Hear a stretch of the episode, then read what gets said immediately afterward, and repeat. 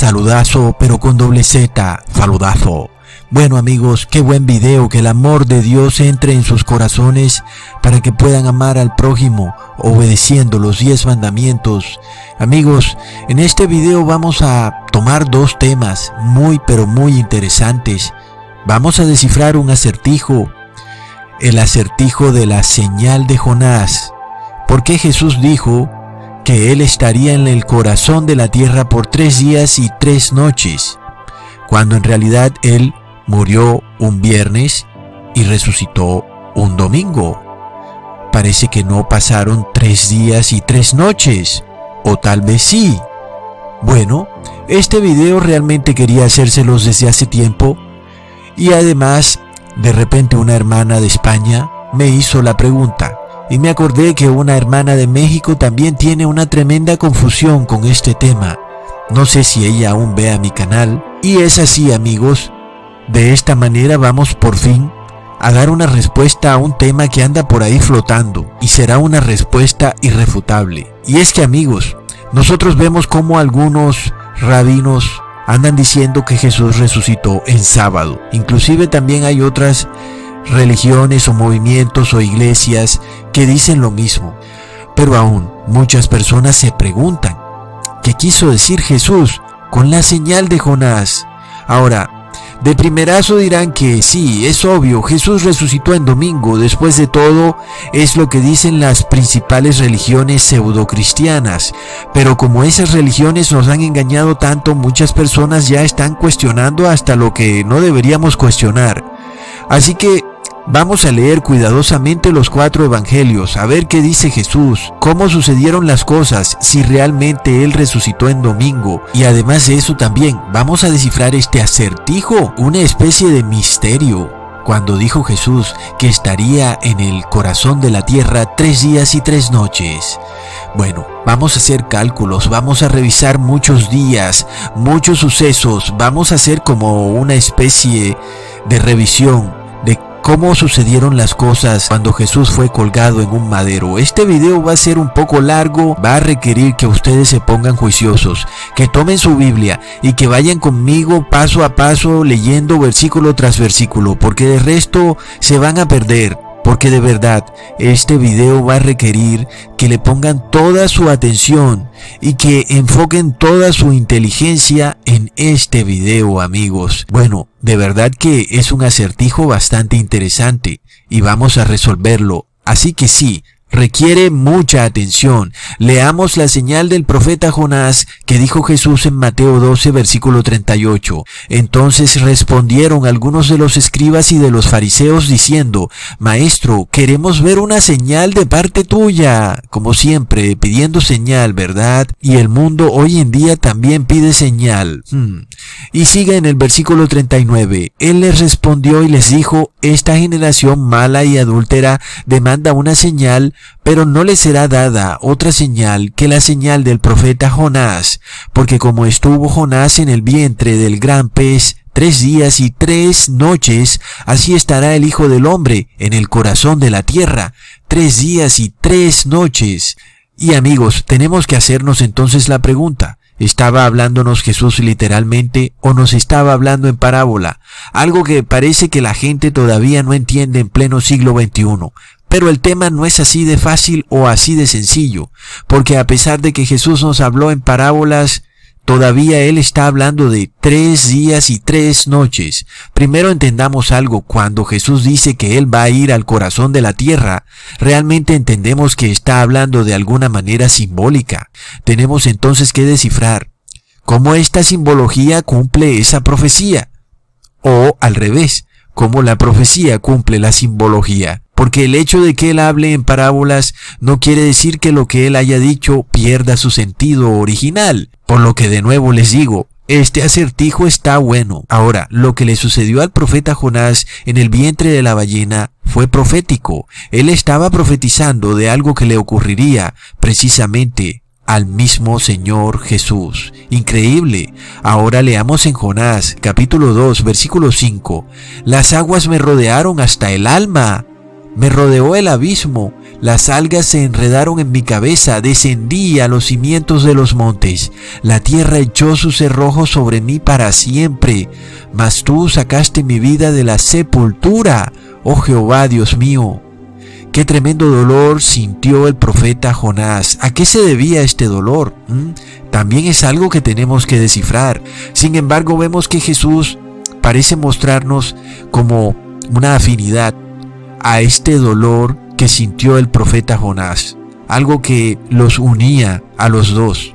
Y vemos entonces cómo esta parábola cobra sentido, porque Jesús nos hablaba de un dolor, un dolor más que físico, espiritual, un dolor donde él sintió que bajó hasta el corazón de la tierra, y esto estaba profetizado en el Salmo 69.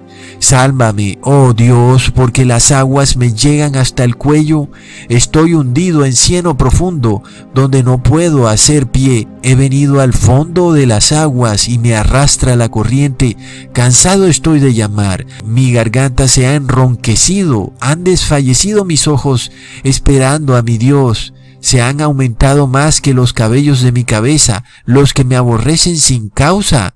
Se han hecho poderosos mis enemigos, los que me destruyen sin tener por qué. Ahora se hace más claro todo. Vemos cómo Jesús realmente fue perseguido, sin él ser culpable de nada.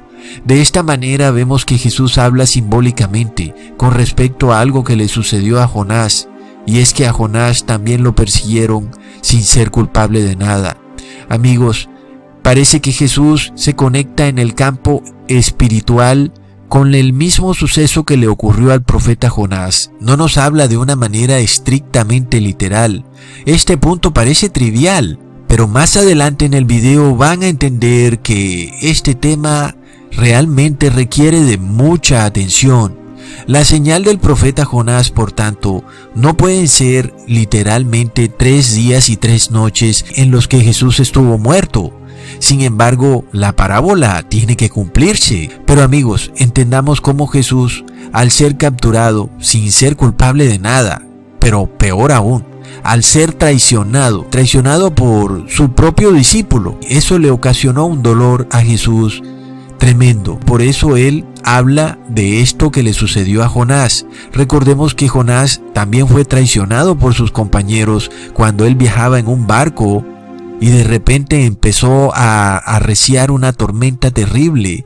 Los compañeros del barco con Jonás se asustaron mucho y como a él lo vieron tan calmado y tan tranquilo, de repente se enojaron con él y Jonás, tratando de traerlos a la calma, les dijo que esa tormenta era por culpa de él.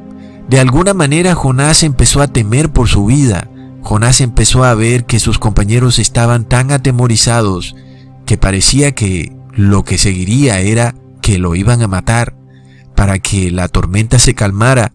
Verás, en las religiones antiguas las personas tenían esta creencia de que a veces los dioses exigían un sacrificio y de repente los compañeros de barco de Jonás se les dio o se les pasó la idea por la cabeza de que podían sacrificar a Jonás para que la tormenta se calmara, amigos. ¿Y qué fue lo que le sucedió a Jesús?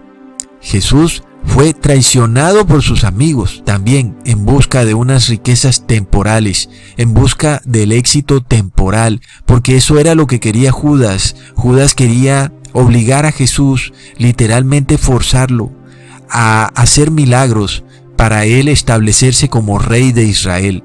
A Judas le pareció que cuando Jesús fuera capturado, él usaría su poder para liberarse. Y además de eso, Judas recibió un dinerillo a cambio. Así que Judas tenía en su corazón insertada la idolatría al dios Mamón. Y Judas sacrificó a Jesús. Es terrible, pero vemos cómo se conectan los hechos que le ocurrieron a Jonás con los hechos que le ocurrieron a Jesús. Y Desafortunadamente amigos, estos mismos hechos nos van a ocurrir a los que profesamos la verdadera religión cristiana cuando empiecen a pasar todo tipo de calamidades en el mundo. Tal vez sea el tema de otro video para no hacer más complicado este video. Pero recordamos que el siervo no es mayor que su amo. Y aquel que no quiere vivir lo que Jesús vivió, de repente es soberbio y se hace mayor que Jesús. Y los soberbios serán destruidos. Si nuestro amo sufrió y fue traicionado, nosotros debemos esperar lo mismo. Amigos, y esto no por voluntad nuestra, por supuesto, porque todo debe ser voluntad de Dios. Ahora, ¿cómo encajamos todos estos sucesos en el conteo de los tres días y las tres noches? Porque aún vamos hasta el punto de decir que Jesús debía estar en el corazón de la tierra por 72 horas, porque recordemos que un día tiene 12 horas, lo mismo la noche, y que tres días y tres noches son 72 horas.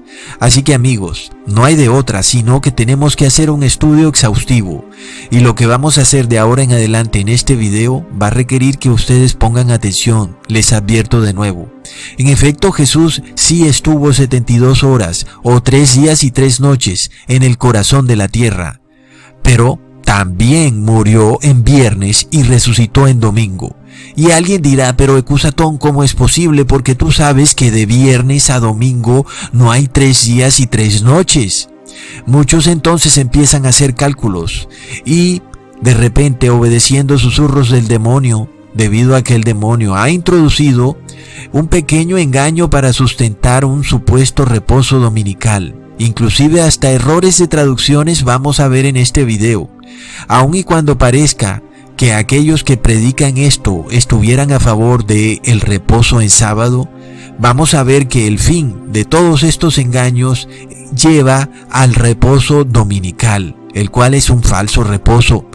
Ahora, recordemos además este rabino de Shalom 132 o 123, que dice que Jesús resucitó en sábado, eso es una mentira que también en este video vamos a probar. Y también por ahí andan muchos otros que andan declarando que debido a la señal de Jonás, Jesús tuvo que haber resucitado en sábado y que además murió en miércoles. Bueno, lo cual realmente no es como tan significativo, pero sí el hecho de que digan que Jesús resucitó en sábado, porque eso quiere decir que los ángeles tuvieron que haber removido la piedra que bloqueaba la tumba de Jesús en sábado y eso significa que los ángeles violaron el santo día de reposo semanal y que Dios Padre fue parte de eso y Jesús también, o sea, es un tremendo error que por supuesto vale la pena refutar totalmente. Entonces leamos en Mateo capítulo 26 versículo 17.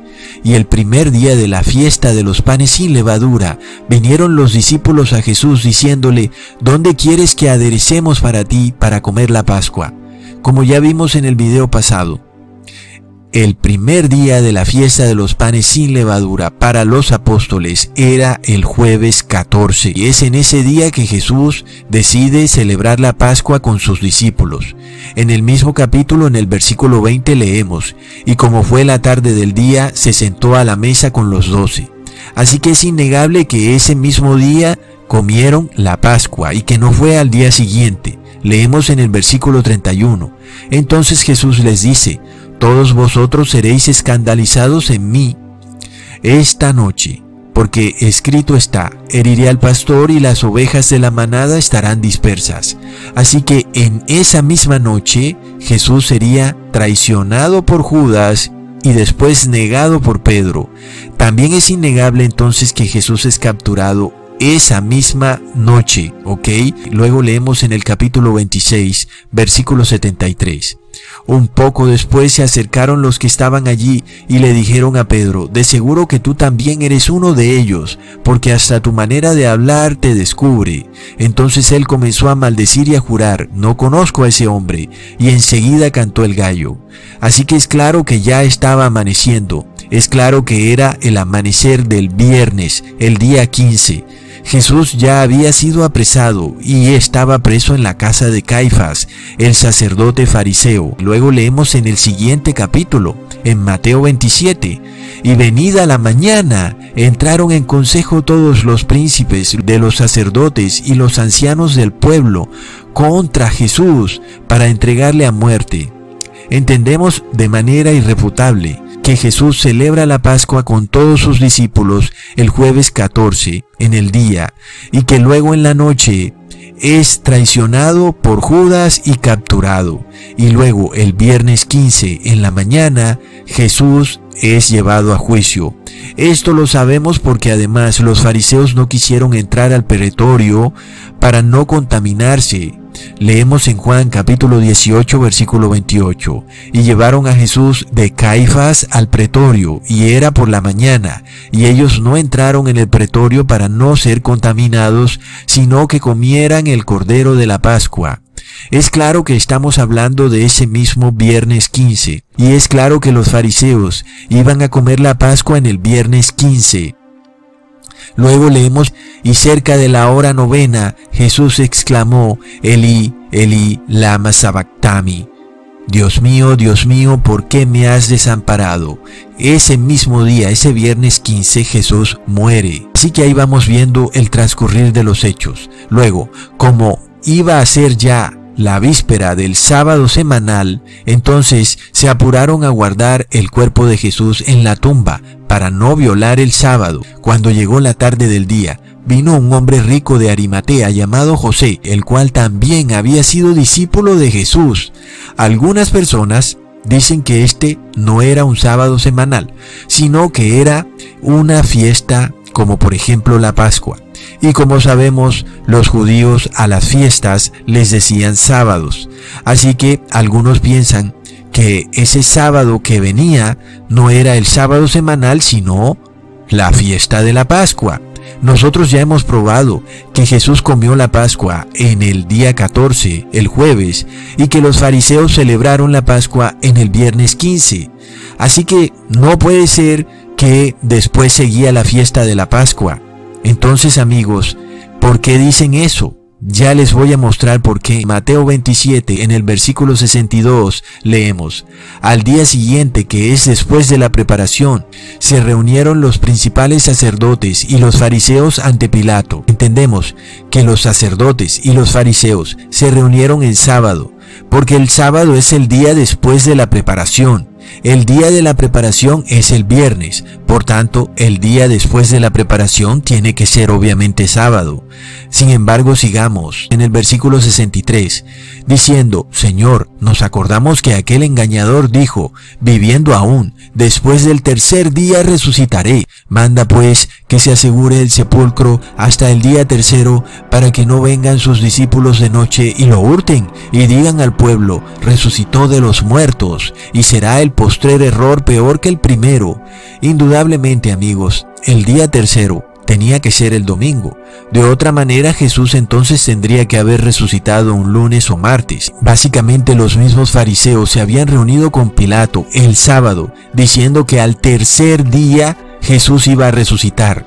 Entonces, el tercer día no podía ser el mismo sábado. Sin embargo, por el ánimo de la discusión, sigamos leyendo. En Mateo 28, y avanzado el sábado, amaneciendo para el primero de los sábados, vino María Magdalena y la otra, María, a ver el sepulcro. Ahora, algunas personas entienden que básicamente no se está diciendo claramente y escuetamente que Jesús resucitó en domingo, sino que se está diciendo que pasado el sábado y amaneciendo para el domingo, ya Jesús había resucitado.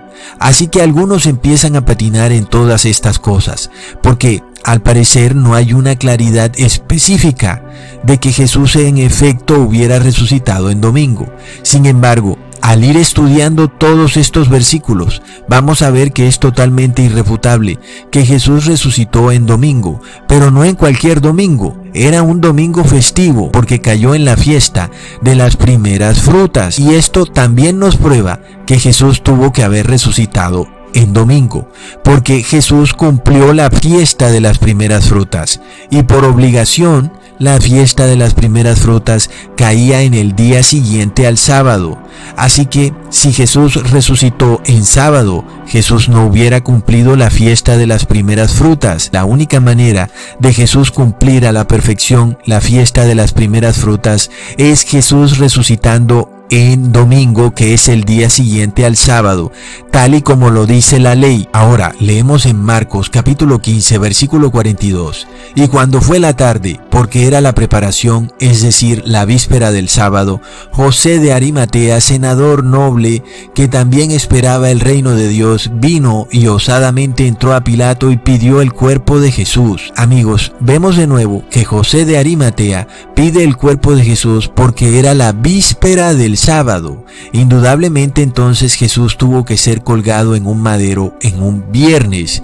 Este sábado de nuevo no era un día de fiesta, pero aún vamos a leer otros versículos donde por un error de traducción, algunos han caído en el error de creer que era un día de fiesta, es decir, que no era específicamente el sábado semanal, sino que era una fiesta judía a la cual se le llama sábado.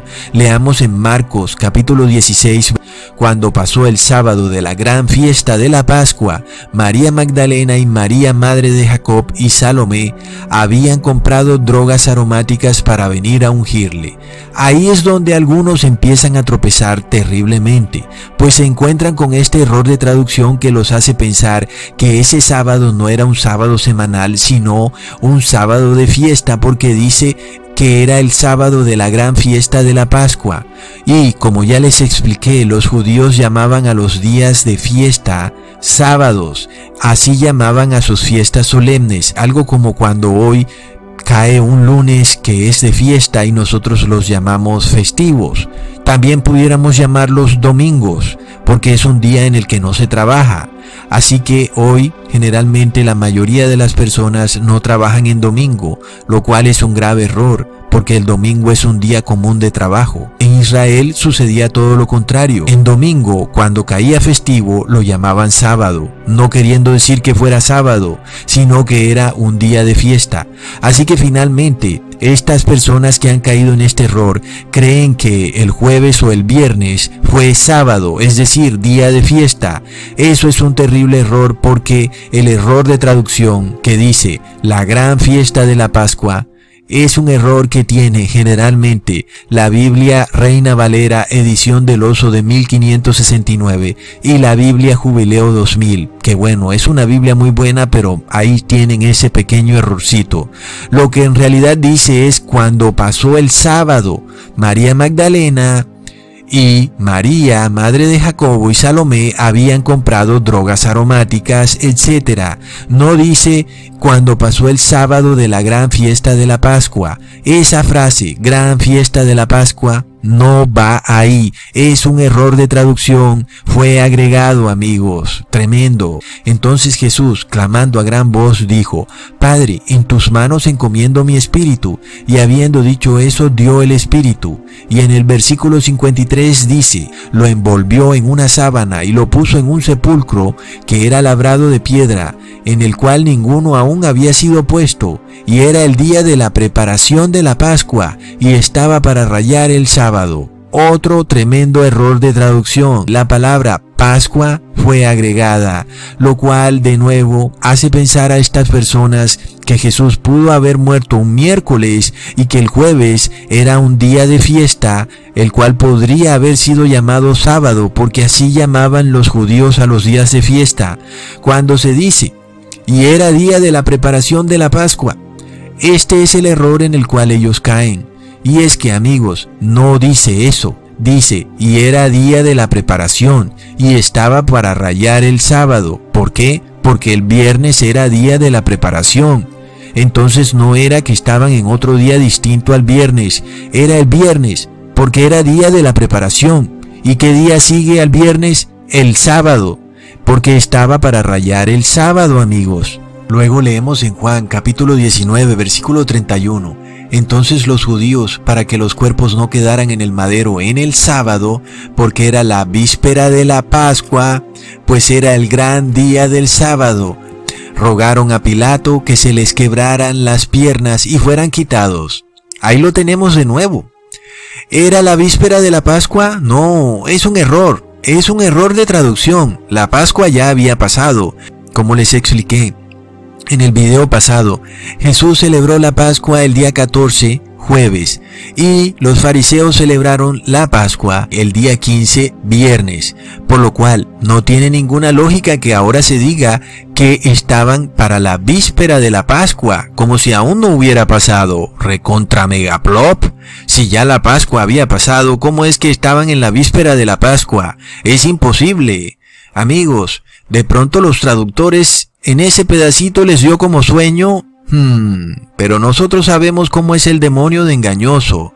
Ahora, que el apóstol Juan, después de decir que los cuerpos debían permanecer en sábado, luego va y dice, es el gran sábado. Primero lo llamó sábado, pero luego lo llama gran sábado. Y eso no tiene por qué impresionarnos, porque no hace que el sábado sea otro distinto al del reposo semanal, solamente que él lo llamó Gran Sábado y viendo que en esa semana se celebraban muchas fiestas, la fiesta de la Pascua, la fiesta de los panes sin levadura, la fiesta de las primeras frutas, Tenía lógica que se hablara de gran sábado porque al día siguiente empezaba la fiesta de las primeras frutas. De ahí en adelante había que contar siete sábados. Así que tiene lógica que él le dijera el gran sábado. No que fuera otra fiesta distinta, sino que empezaba la fiesta de las primeras frutas. Entonces amigos, ahí vamos viendo cómo todas las fichas cuadran perfectamente en el rompecabezas. Pero aún sigamos leyendo. En aquel lugar donde había sido colgado del madero había un huerto y en el huerto un sepulcro nuevo en el cual aún no había sido puesto ninguno. Allí pues, por causa de la víspera de la Pascua de los judíos, porque aquel sepulcro estaba cerca, pusieron a Jesús. De nuevo, la víspera de la Pascua es un error de traducción, son palabras agregadas. Lo que debe decir es por causa de la preparación de los judíos. ¿Mm?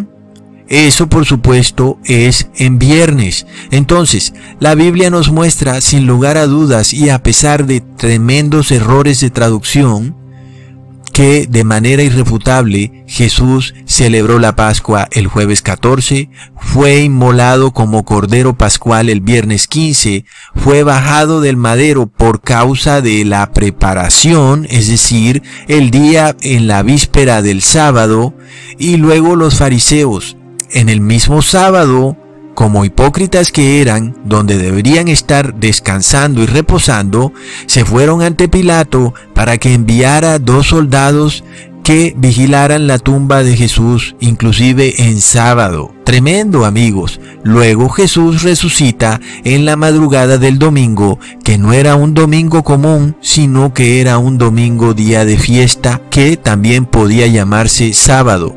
Pero yo no lo voy a llamar sábado para no enredarlos a ustedes, lo voy a llamar domingo, ¿ok? Pero no era un domingo común, era día de fiesta. Ahora ya sé lo que muchos estarán pensando. Ecusatón de viernes a domingo no hay tres días. Y yo les voy a dar prueba de que sí los hay. El primer día es viernes y ese día se cuenta. Luego el segundo día es sábado y luego el tercer día es domingo y ese día se cuenta. Así que sí son tres días, por lo cual Jesús literalmente resucitó en tres días. Pero ahora vamos a probar también que los tres días y las tres noches simbólicas también se cumplen, porque la parábola de Jonás también se cumple, pero de una manera simbólica. Tremendo amigos. Pero antes, quiero dejar claro que en la Biblia sí se cuenta el primero y el último día. Por lo menos los apóstoles lo hacían. Porque muchas personas dicen que el viernes no cuenta porque Jesús murió a las 3 de la tarde. También dicen que el domingo no cuenta porque no pasaron 12 horas del día domingo, sino que Jesús resucitó muy por la madrugada. Entonces amigos, es un tremendo error. No conocen la Biblia porque esos días sí cuentan. Leamos en Juan capítulo 12. Seis días antes de la Pascua vino Jesús a Betania, donde estaba Lázaro, el que había estado muerto y a quien había resucitado de los muertos. Ahora sabemos que Jesús entró a la casa de Lázaro en un sábado, por supuesto en día de reposo. Y si contamos seis días, tenemos que incluir el sábado y eso cae exactamente en el jueves, día en que se celebraba la Pascua por los apóstoles. Leamos en Marcos capítulo 14 versículo 12, y el primer día de la fiesta de los panes sin levadura, cuando sacrificaban la Pascua, sus discípulos le dicen, ¿dónde quieres que vayamos a disponer para que comas la Pascua? Y ese día, como ya les he dicho, es jueves 14. Así que vemos que sí se está contando el primero y el último día. El sábado es el primer día y el jueves el último. Ahí están los seis días. Entonces, si no contáramos el primero y el último día, desde el sábado, cuando Jesús visita a Marta, Jesús habría tenido que celebrar la Pascua en viernes. Luego, los fariseos habrían tenido que colgar a Jesús en un madero el sábado. ¿Ven? Entonces no tiene nada de lógica. Es imposible que los fariseos hubieran colgado a Jesús en un madero en sábado. Por tanto, sí se incluye el primer día y el último día. Sabemos que Jesús estuvo en la casa de Marta en sábado, porque la misma Biblia nos dice que al día siguiente él entró a Jerusalén montado en un burrito. Como sabemos, eso fue el domingo de Ramos. Ven, todo cuadra perfectamente. Luego leamos de nuevo en Juan en el capítulo 12 pero ahora en el versículo 12. El siguiente día, grandes multitudes que habían venido a la fiesta, al oír que Jesús venía a Jerusalén, tomaron ramas de palmera y salieron a recibirle y clamaban, Osana, bendito el que viene en el nombre del Señor, el Rey de Israel. Amén. Y ahí lo tenemos. El día anterior Jesús estaba en casa de Marta, al día siguiente estaba entrando a Jerusalén montado en un burrito. Entonces vemos que sí estaba en casa de Marta un sábado. Por eso es que estamos leyendo ese versículo. Y por eso decimos que si contamos seis días hasta la fiesta de la Pascua, nos da jueves. Y si nos da jueves es porque estamos haciendo el conteo bien, porque tenemos que incluir el sábado, que fue el primer día porque desde ahí es que el apóstol empieza a decir, dentro de seis días desde el sábado en que Jesús entra a la casa de Marta, será la fiesta de la Pascua, pero aún los mismos discípulos dan prueba de que Jesús resucitó en efecto en el tercer día. Leamos en Lucas capítulo 24 versículo 6 al 7 no está aquí, sino que ha resucitado, acordaos de lo que os habló cuando aún estaba en Galilea, diciendo, es necesario que el Hijo del Hombre sea entregado en manos de hombres pecadores, y que sea colgado en un madero, y resucite al tercer día. Clarísimo amigos, esto lo dijeron los discípulos en el domingo. ¿Y qué están diciendo? Que era el tercer día. Así que ellos mismos están dando prueba. Es imposible que Jesús hubiera muerto en miércoles, porque él celebró la Pascua el jueves. Y ya vimos que cuando Jesús es colgado en un madero, Él es removido de ese madero por la preparación del día sábado, que era el día de reposo semanal. Así que es algo irrefutable. Ahora miremos lo que dice el apóstol Marcos en Marcos capítulo 15. Muy de mañana, habiendo tenido consejo los principales sacerdotes con los ancianos, con los escribas y con todo el concilio, llevaron a Jesús atado y lo entregaron a Pilato. Así que esto sucedió el viernes en la madrugada, amigos. Ahora, ya hemos probado que justo el viernes por la mañana los fariseos estaban dispuestos a celebrar la Pascua. Por lo tanto, era imposible que esta Pascua cayera en un día distinto. Ellos ya la estaban celebrando ese viernes. Por esa razón no entraron al pretorio. Y Jesús la había acabado de celebrar el día anterior. Demasiado claro, amigos. Así que probamos que sí son tres días literales en los que Jesús permanece muerto viernes, sábado y resucita el domingo. Ahora vamos a probar los tres días y tres noches simbólicos de la señal del profeta Jonás. Como ya les dije al principio del video, Jonás fue traicionado por sus compañeros de barco. De repente arreció una terrible tormenta. De repente sus compañeros de barco querían apaciguar la ira de lo que ellos llamaban sus dioses. Sin embargo, Jonás estaba ahí, dormido, tranquilo, porque sabía que el verdadero Dios, el dueño de todo, era quien estaba a cargo. Sin embargo, sus compañeros vieron esto mal. Los compañeros de Jonás querían que él hiciera parte de sus oraciones, que hiciera parte de sus ritos, para tratar de apaciguar la ira de sus dioses. Jonás entonces prefirió decir que toda esa tormenta estaba ocurriendo por su culpa, con tal de que no lo mataran, porque sus compañeros querían matarlo, para ver si apaciguaban la ira de sus dioses.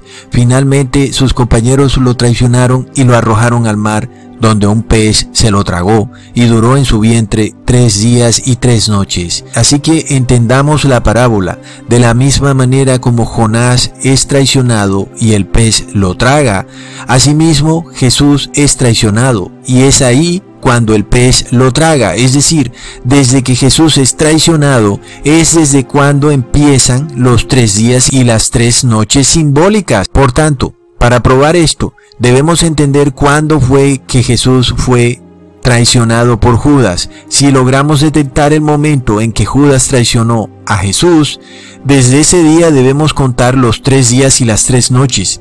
Inclusive, las 72 horas, sabiendo que cada día tiene 12 horas y cada noche tiene 12 horas, y tres días y tres noches dan 72 horas. Por tanto, empecemos ya sabemos que Jesús comió la Pascua en jueves.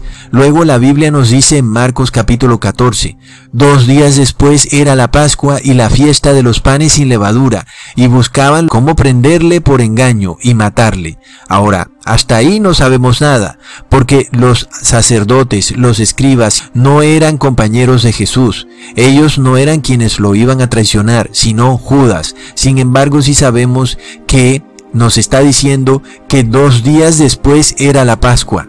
Y si ya sabemos que el jueves fue la Pascua, el día en que Jesús celebró esa fiesta fue jueves 14, solo debemos contar dos días. Sin embargo, como ya expliqué, los discípulos contaban el primer día y el último día.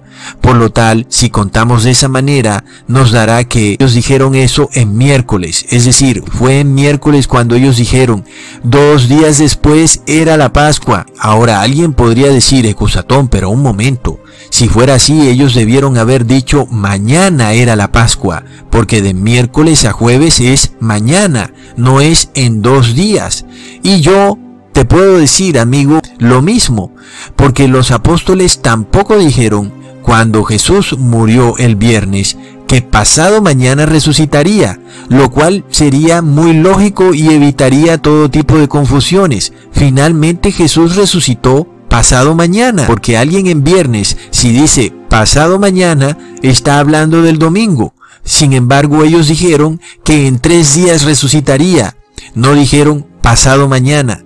¿Mm? Hubiera sido mucho más fácil, ya ven, pero ellos prefirieron decir en tres días. De la misma forma, tampoco en este caso dijeron mañana es el día de la Pascua, sino que prefirieron decir en dos días es el día de la Pascua.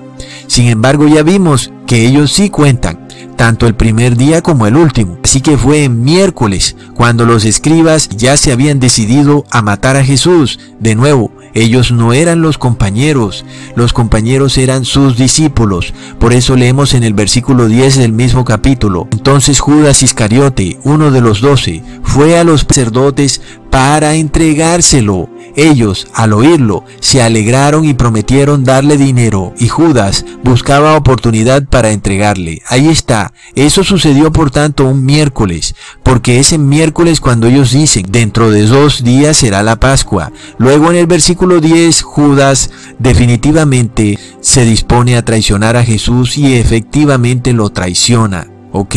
Ahora, esta traición de Judas tuvo que haber ocurrido indudablemente muy tarde en la noche, posiblemente a la una de la madrugada, porque ya sabemos que Judas actuaba de noche, al igual que los fariseos y los principales sacerdotes.